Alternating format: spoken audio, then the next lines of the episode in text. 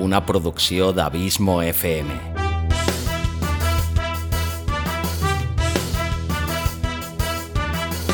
Vols gaudir del teu temps de lleure escoltant grans històries, audiollibres i relats, un podcast literalment literari.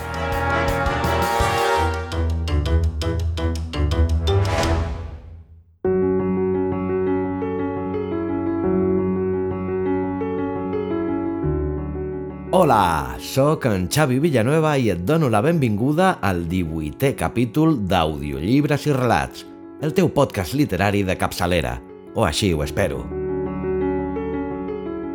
Avui et porto a un autor que encara no havia passat per aquest humil podcast, un dels autors catalans més venuts i traduïts de tots els temps, el gran Jaume Cabré. Jaume Cabré és un autor català nascut a Barcelona l'any 1947. Cabré ha escrit guions de destacades sèries de la televisió com Estació d'enllaç.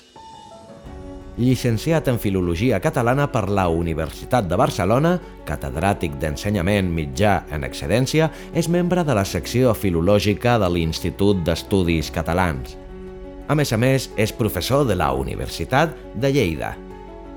Durant molts anys va compaginar l'escriptura amb l'ensenyament.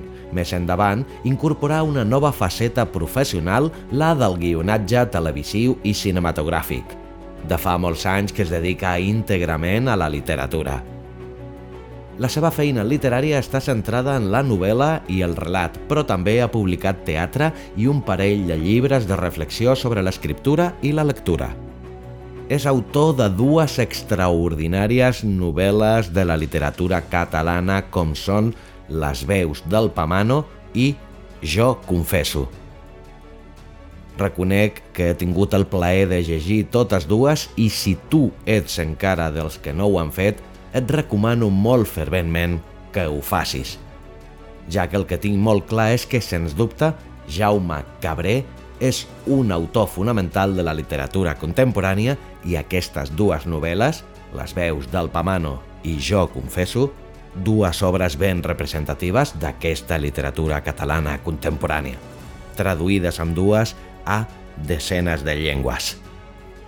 I el conte que et porto avui es titula Balada.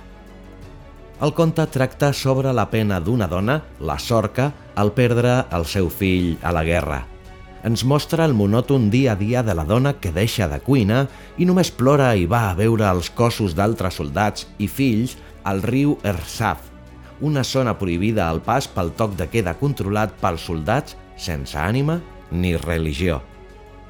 Com sempre, gràcies per la teva fidelitat, el teu suport constant i per fer-me sentir tan feliç sabent que aquest podcast t'agrada, t'acompanya i et serveix d'entreteniment. T'espero aquí al proper programa. Fins llavors, llarga vida al podcasting i llarga vida a l'audioliteratura. Ara també, en català.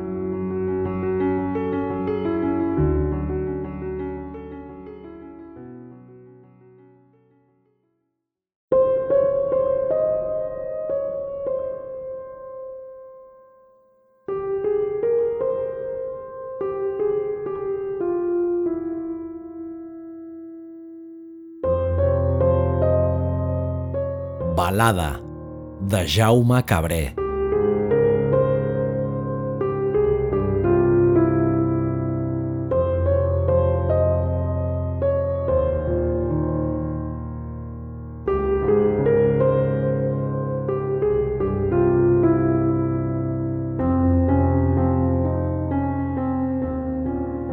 La Sorca va deixar de somriure quan se li van endur l'única cosa que estimava – el seu fill, un ganàpia de vint i tants anys que encara es deixava relliscar la bava de la boca i no havia pogut aprendre a llegir perquè tenia els ulls i el cap massa recargolats, però servia per a la guerra i se'l van endur.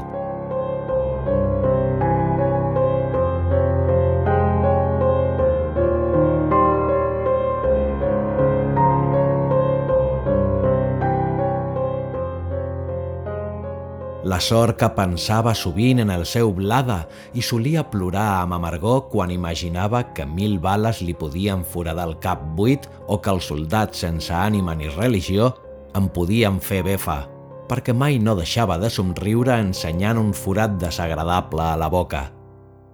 La sorca va agafar el costum de seure al menjador, l'ula de flors atapeïda s'estès a taula, les mans al damunt, l'esguard fix en alguna taca de llum a deixar passar les hores recordant la rialleta imbècil del seu fill.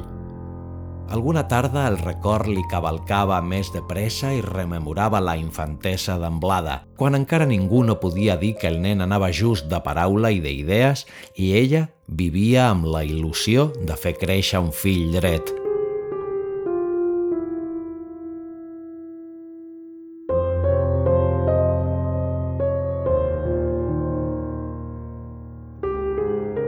I el pensament li anava més enrere encara, els primers dies de viure sola perquè un cavall desbocat li havia matat en Peter, el seu admirat Peter Stikovich, l'home més fort del poble, i ella, prenyada del blada, es va quedar amb la boca oberta davant de la vida.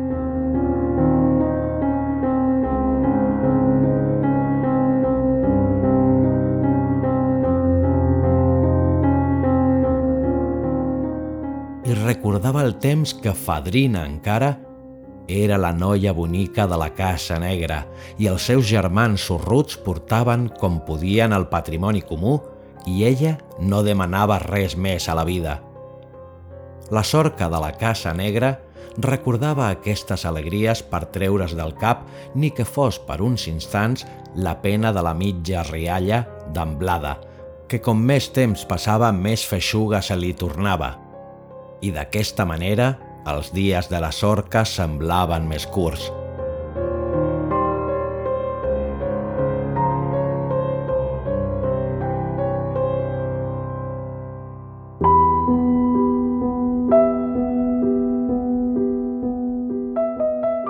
Amb el temps i tant de fer anar enrere el pensament, s'oblidà de parlar amb la gent i va començar a mantenir-se a cops de bota i bacallà resec per no haver de cuinar, per no haver de fer res, per tenir més estona per rumiar sobre el fill que li havien pres els soldats sense religió i sense família.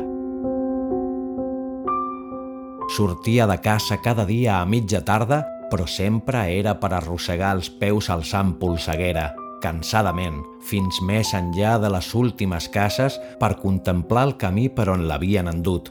I si estava fins a boqueta nit, quan les ombres s'allargassaven i empalidien i la gent començava a comentar que passa la sorca, és l'hora de començar a pensar en el sopar, i ni les veïnes no gossaven comentar-li res perquè el seu esguard s'havia tornat de vinagre.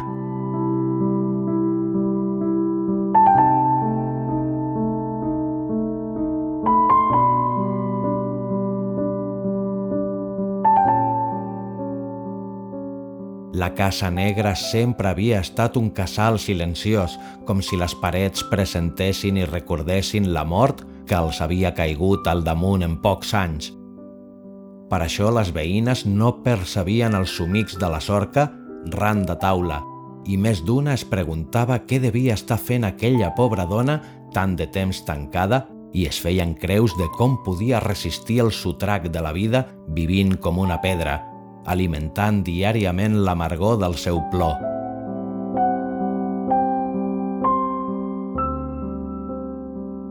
I la sorca se'n passava les hores immòbil a taula fins que el dia que feia tres mesos justos que se li havien endut el fill, va voler plorar fort, molt fort, per rebentar la mala sang embotida durant 90 dies de ràbia.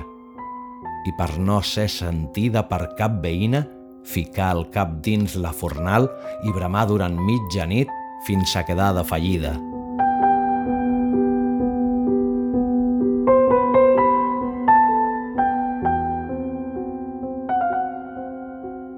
Quan va córrer la veu que els espetecs s'acostaven i que començaven a veure cossos nafrats navegant resap avall, la sorca provà de donar forces a la seva desolació i a hora fixa de migdia marxava cap al pont de gel i s'asseia en una pedra cantelluda a veure passar les hores i els morts pel riu que quan ella era petita els donava carpes i alegries. I de primer els contemplava amb ànsia per si reconeixia el fill, però el que feia era endevinar les morts fosques als ulls dels ofegats i els feia adeu amb la mà i els deia adeu, fills meus, perquè us heu mort, si fa molt poc encara jugàveu a fet i amagar, i ells no li contestaven tot i que molts la miraven encara amb la ganyota de la por al damunt.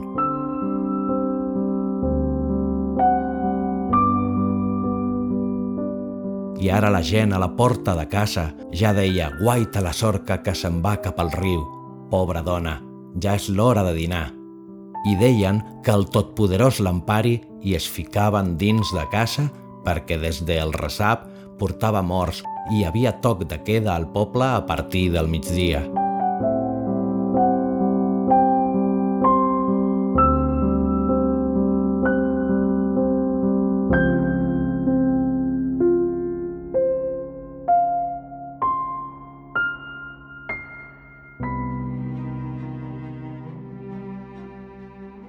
Un dia, la sorca topà amb un escamot de soldats ben armats, però espellifats i bruts, mal afaitats de dies de bosc i amb ganes de gresca. Li van fer saber de mala manera que no podia circular en aquella hora ni mai, que manaven ells, i com que ella els mirava sense veure'ls i no badava boca, el caporal li va advertir que d'ell no se'n reia ni Déu ni Allà i que tenia ordres de disparar contra tot allò que es bellugués, fos gat o gos. Els va deixar amb les amenaces a la boca i va fer cap al riu perquè era migdia i havia d'anar a veure passar els seus morts.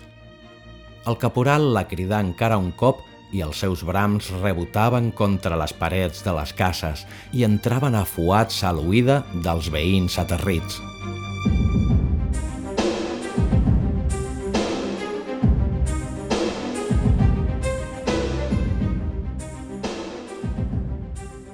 La sorca, com qui sent ploure, feia camí, arrossegant els peus i alçant polseguera. El caporal va maleir el cel i vomitar l'ordre de foc. Els soldats sense ànima i sense religió vacilaven mentre la veien allunyar-se i algun d'ells pensava això no pot ser, no pot ser, que és una vella mig tocada. El caporal repetí l'ordre enronquint la veu de fúria.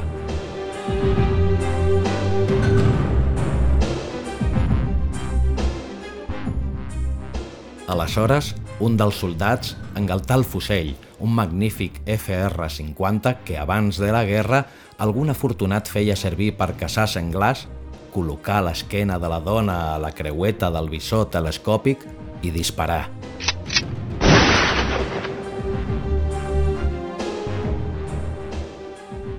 La sorca de la Casa Negra caigué com un farcell de roba deixat anar. El soldat s'atensà, satisfet de la seva punteria. La va observar meravellat, aixecar el cap i es posà a cridar. Mireu, l'he ben tocada i encara es belluga. La sorca, malferida, es va posar de cara al cel per poder deixar anar amb més facilitat l'ànima i va respirar amb fatiga. No sentia cap dolor perquè ja havia exaurit totes les llàgrimes feia molt de temps. Llavors va mirar el soldat a la cara, va esbatanar els ulls i va estendre la mà. Les paraules que va dir només les van entendre les pedres perquè van anar acompanyades del primer glob d'una sang espessa i ennegrida de tant patir i va pensar, pobra criatura, li ha caigut una altra dent, no el cuiden bé.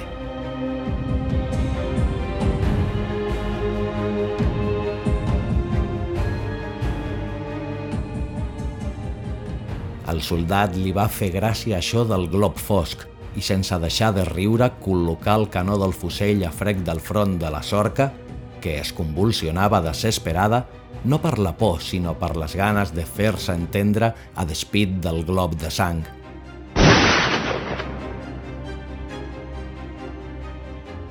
El tret li rebentà el crani i el soldat bramà, triomfal, feliç. Ara sí que ja no es mou. Ara sí. I amb la màniga de la camisa s'eixugà la bava que li regalimava de la boca i es dirigí, sense família, sense ànima, cap on era l'escamot mentre somreia estúpidament.